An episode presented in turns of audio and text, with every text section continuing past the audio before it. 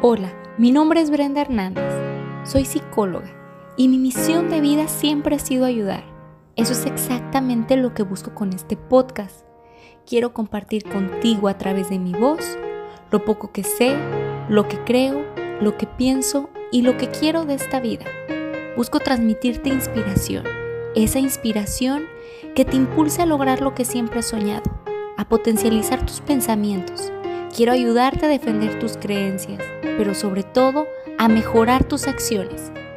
Permíteme acompañarte en este proceso. Quiero que aprendamos juntos. Hola y bienvenidos a un episodio más de Recreando. ¿Cómo estás?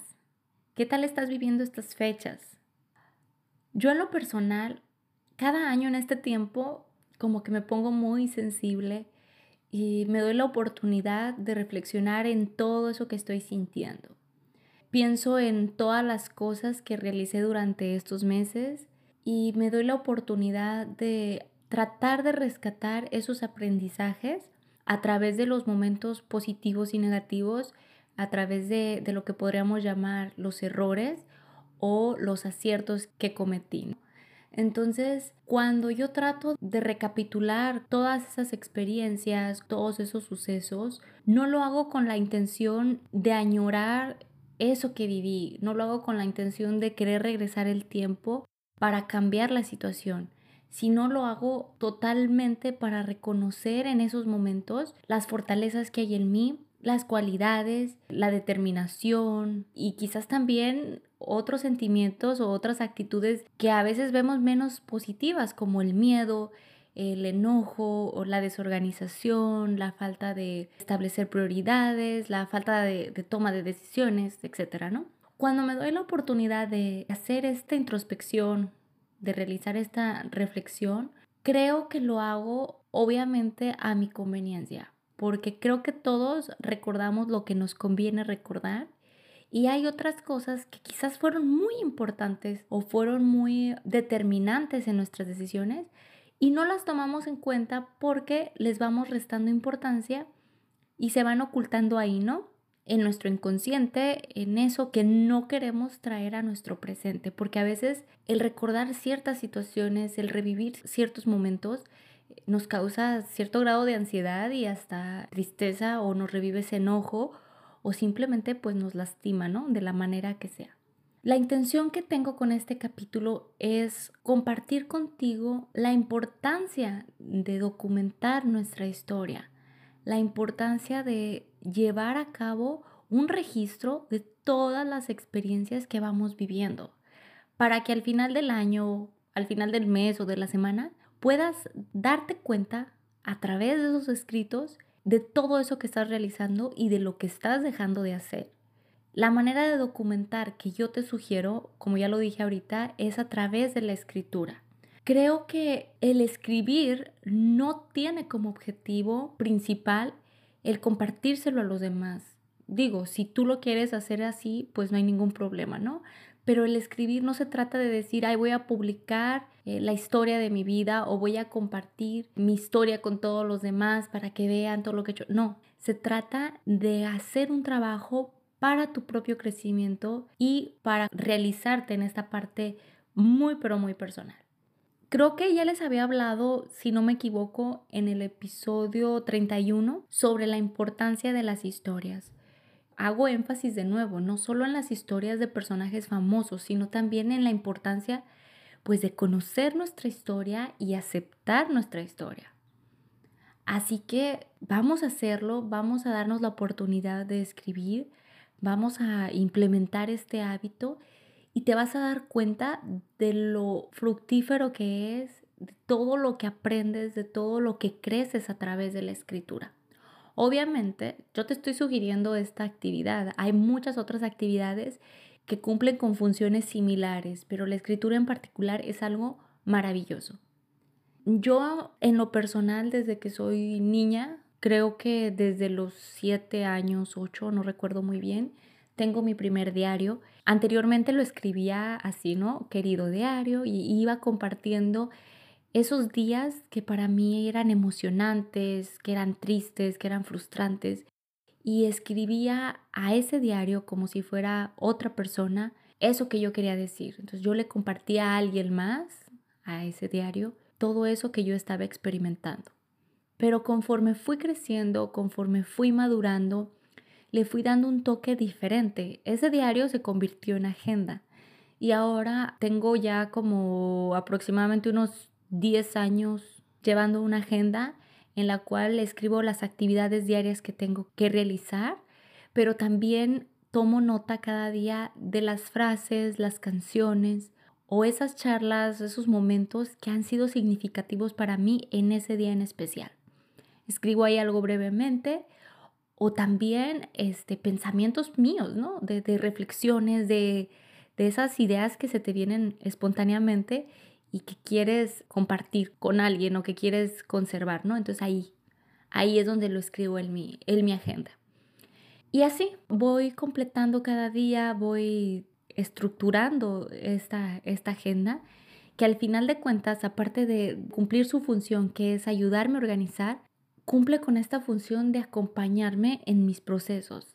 Entonces, cuando nosotros escribimos, obviamente nos favorecemos muchísimo a nivel psicológico, emocional, personal y social, ya que además de servirnos como una ruta de escape, como te lo decía ahorita, cuando creemos que esas situaciones nos están desbordando, que esas emociones no podemos expresarlas, que esos sentimientos o esos pensamientos son de nosotros, en ese momento la escritura se convierte en un espacio seguro en donde puedes ser tú mismo y además favorezcas a todas esas funciones cognitivas que hay en ti. Obviamente me refiero a la escritura tradicional, a lápiz y a papel, no por medio de aparatos electrónicos como actualmente estamos acostumbrados a usarlos, ¿no? La mayor parte del tiempo nos apoyamos a un aparato electrónico y sí se vale o de repente tener esa idea y anotarlo o leer alguna frase o alguna canción o algún pensamiento y tomar nota en nuestro celular, pero jamás el escribir de manera digital va a sustituir esta manera tradicional de la que te hablo. Cuando nosotros escribimos de manera manual, estamos haciendo totalmente un ejercicio mental que desarrolla al máximo todas nuestras conexiones neuronales ya que requiere de la utilización de muchas funciones cerebrales trabajando en conjunto para un mismo fin. Y a su vez, una coordinación motriz que te ayudará a escribir esas palabras en el papel. Las estructuras asociadas generalmente con este proceso son las que están relacionadas con el pensamiento, el lenguaje y la memoria. También viene ahí la creatividad y muchas otras, pero en especial son estas. Cuando escribimos, activamos totalmente nuestro cerebro, ya que tenemos que imaginar eso que queremos escribir, eso que queremos plasmar en ese papel, para después organizar todas esas ideas, todas esas palabras, sintetizarlos para darle una forma y una estructura a lo que posteriormente vamos a escribir a través de este proceso motor, como te lo decía. Además, el escribir contribuye a la mejora de inteligencia, previene muchas enfermedades mentales, abona a la autorregulación, fortalece la autoestima, el aprendizaje y la creatividad. Fomenta la autodisciplina porque esta actividad requiere muchísima voluntad y perseverancia. No hablo de la actividad de realizarla un día, sino de convertir esta actividad en un hábito. La escritura es un espejo o un reflejo de lo que nosotros somos.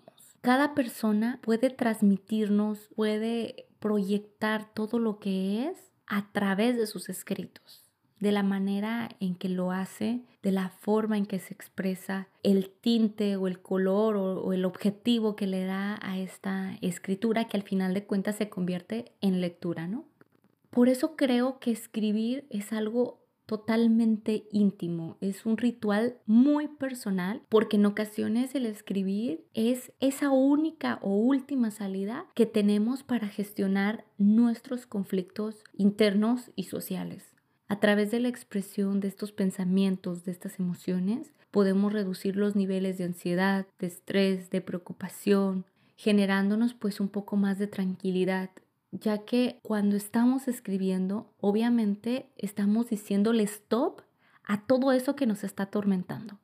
Estamos poniéndole un alto, un límite a todo ese flujo desmedido de información que está llegando a nuestro cerebro, dándole lugar a, a un proceso pues más consciente en el que nuestra respiración tiene que conectarse con nosotros, nuestra respiración va a empezar a regularse, nuestra mente comenzará a trabajar a una velocidad más digerible para nosotros poder ir rescatando esas ideas y empezaremos a conectar más con nuestro mundo interno, más con nuestra esencia, con lo que somos y no con todos esos estímulos exteriores que están queriendo perturbar nuestra tranquilidad.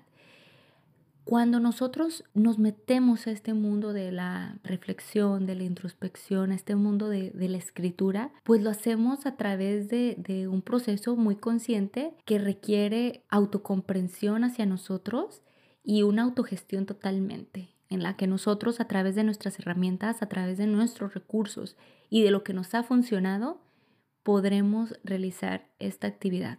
Muchas veces creemos que escribir tiene que ser de alguna manera estructurada o en ocasiones me dicen, Brenda, es que yo no sé redactar, yo no sé organizar mis ideas. Y yo lo único que te puedo decir que entre más escribas, más vas a aprender a hacerlo. Yo en lo personal tengo ideas que me encantan, pero mi ortografía es bastante mala.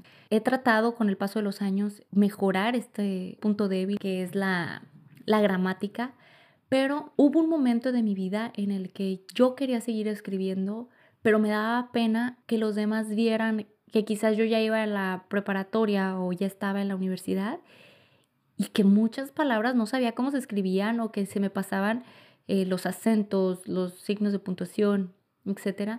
Entonces, dejé de hacerlo, dejé de escribir y dejé de, de lado eso que, que me encanta y que creo que tiene que ver mucho con mi personalidad, con mi forma de ser, ¿no? Y abandoné esta actividad por varios tiempo y escribía, pero trataba de no compartírselo a nadie, me daba pena que, que leyeran lo que escribía por miedo a que encontraran errores y me juzgaran. Pero después entendí que entre menos lo realizara, pues menos iba a aprender. Entonces retomé este hábito y ahora con todo el trabajo que hago en redes sociales, a través del blog, e incluso para los podcasts, pues tengo que poner en práctica el escribir constantemente. O sea, yo juraba que saliendo de la universidad jamás iba a realizar ensayos porque estaba cansada de hacerlos y creo que eh, ahora los hago a diario y, y por mi propia voluntad, ¿no? Pero si no practicas la escritura, primero jamás vas a encontrar tu estilo y jamás vas a saber si lo estás haciendo correctamente o no. Porque creo que la escritura es como una línea del tiempo en el cual si volteamos atrás y leemos cosas que escribimos quizás hace seis meses, dos años, diez años, nos daremos cuenta la manera en que hemos crecido, cómo hemos madurado, eh, la forma en que organizamos nuestras ideas, incluso a las cosas que antes le dábamos importancia y que ahora pues ya no son nada valiosas, quizás ya no son tan importantes como lo creíamos pues en aquel momento, ¿no?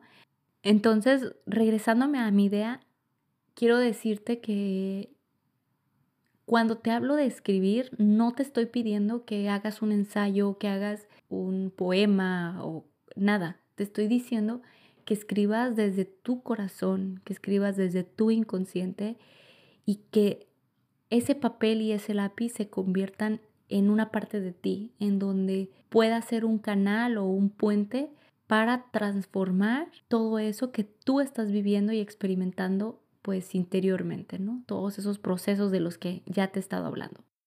Y bueno, pues además cuando aprendemos a escribir, nuestros mapas mentales son más claros, ya se nos facilita más el hablar en público, el estructurar nuestras ideas. Y bueno, como una observación te comparto que este es mi primer episodio en el que no tengo una guía. Siempre escribo una guía para cada episodio para saber qué voy a decir y no salirme de, de contexto. Pero Creo que hoy decidí hacerlo así para que notemos la diferencia entre otros episodios y este, que cuando escribimos tenemos más claro eso que queremos, tenemos más claro y de eso que, que nos gusta, que nos llama la atención, y cuando no, al menos yo me siento perdida.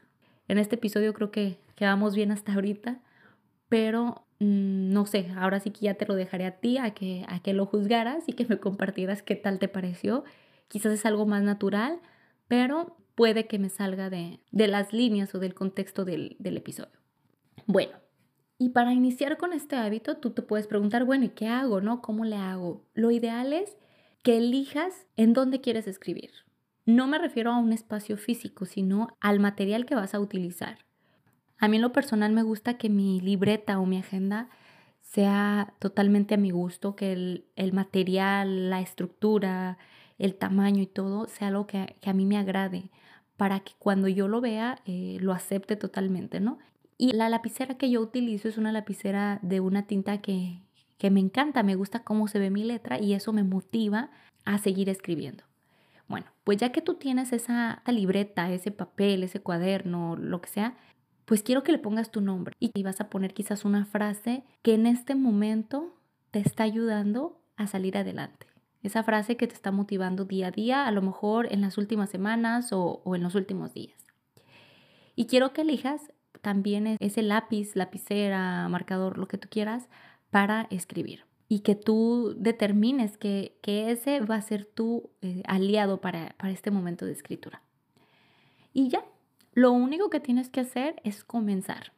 Los momentos óptimos para escribir son en la noche o después de una situación complicada o de una situación en donde tus emociones estén como al tope, al máximo y esas situaciones estén como rebasando tus grados de tolerancia, tus niveles de felicidad, de frustración, de estrés, de ansiedad. Bueno, o también no quiero irme nada más a lo negativo o a lo positivo, también podemos escribir en momentos donde estemos llenos de amor, de tranquilidad, de gratitud, ¿sí? Entonces, elige lo que más se adapte a tus necesidades y a tu estilo. Trata de escribir en un espacio donde el lugar te haga sentir cómodo, donde la luz sea buena y el ruido sea favorecedor. Puede ser tu oficina, tu área de trabajo, tu habitación, algún parque o dentro quizás de tu auto. Lo importante es de verdad que atiendas a esos momentos de inspiración. Yo mi libreta la cargo siempre en mi bolsa. Y si a medio camino me da ganas de escribir algo, paro y anoto quizás una palabra o una frase que me ayude a recordar esa idea. A veces en la noche, cuando, cuando no puedo dormir y se me vienen flashazos, mi esposo sabe, saco mi celular, escribo dos, tres frases y las guardo. Esto con la intención de que vayas identificando tus momentos creativos. Los momentos creativos a veces son muy difíciles de encontrar, pero entre más los atiendas, estos van a ser más recurrentes. Entonces, no los ignores y atiéndelos, ¿sale? Escribe sobre lo que se te ocurra. No importa que parezca eh, algo sin sentido o que quizás suene algo tonto o que se parezca a algo que ya conoces, no una canción o algún otro escrito de alguien más. No importa. Lo importante es que escribas sobre eso, sobre eso que a ti te gusta, sobre eso que a ti te apasiona, sobre esa emoción o, sobre ese pensamiento. Y hazlo a tu ritmo, no importa que sea un párrafo, un renglón o tres palabras. La intención, te lo vuelvo a decir, es que escribas, sea mucho o sea poco o sea la manera en la que sea, si no lo intentas, nunca lo vas a lograr. Así que sin pensar, simplemente toma ese papel y toma ese lápiz o lapicera y ponte a escribir, ¿sí? Desde lo más profundo de ti, desde eso que quizás quieres que los demás sepan de ti. Te digo, no es con la intención de compartírselo a nadie, pero el escribir nos ayuda a dejar un legado de lo que somos, de eso que en vida logramos, de eso que pudimos hacer, ¿no? Entonces mi pregunta es, ¿qué tipo de legado quieres dejar a los demás? ¿Cómo quieres que te recuerden? cómo quieres recordarte, porque incluso estos escritos los conservaras muy en secreto, te van a servir a ti en 5 años, en 10 años y podrás darte cuenta de la manera en que has crecido y podrás además, algo que es súper hermoso, podrás revivir esos momentos agradables para ti, esos momentos de logro, esos momentos de amor, de alegría, de triunfo. Y te ayudarán a ser como esa gasolina en esos momentos en los que creas que ya no puedes seguir adelante, en esas situaciones que sientas que, ya no puedes más, que ya no vale la pena seguir luchando. Tus recuerdos, tu historia escrita te servirá para motivarte y darte cuenta de todo eso que has logrado y que muchas veces pasamos desapercibido, que muchas veces hay acciones o decisiones que tomamos que las tomamos muy a la ligera pero al paso de los años nos damos cuenta que esas pequeñas acciones fueron las que hicieron la diferencia y nos situaron en el lugar en el que estamos en este momento. Sin darle más vueltas a este tema, el año está por terminar y creo que es una fecha increíble para empezar a escribir. Lo que podemos hacer es empezar a dar gracias por todo eso que aprendimos este año, por todo eso que vivimos, por las personas que pasaron por nuestra vida. También dar gracias a la vida por todo lo que se nos ha regalado y darle gracias a las personas por estar ahí contigo, apoyándote, creyendo en ti y acompañándote pues en este camino tan bonito que es la vida. Recuerda, lo único que puede trascender con el tiempo es la palabra escrita. Así que tú decides qué tipo de legado quieres dejar a los demás. Si intentas hacer esta actividad, no te olvides de compartirla conmigo en mis redes sociales. Cuéntame cómo vas. Si necesitas apoyo, también estoy aquí para ayudarte y para aplaudirte todos estos logros que has realizado en este 2020. Nos vemos la próxima semana y te deseo a ti y a toda tu familia unas felices fiestas. Encuentra tu equilibrio recreándote.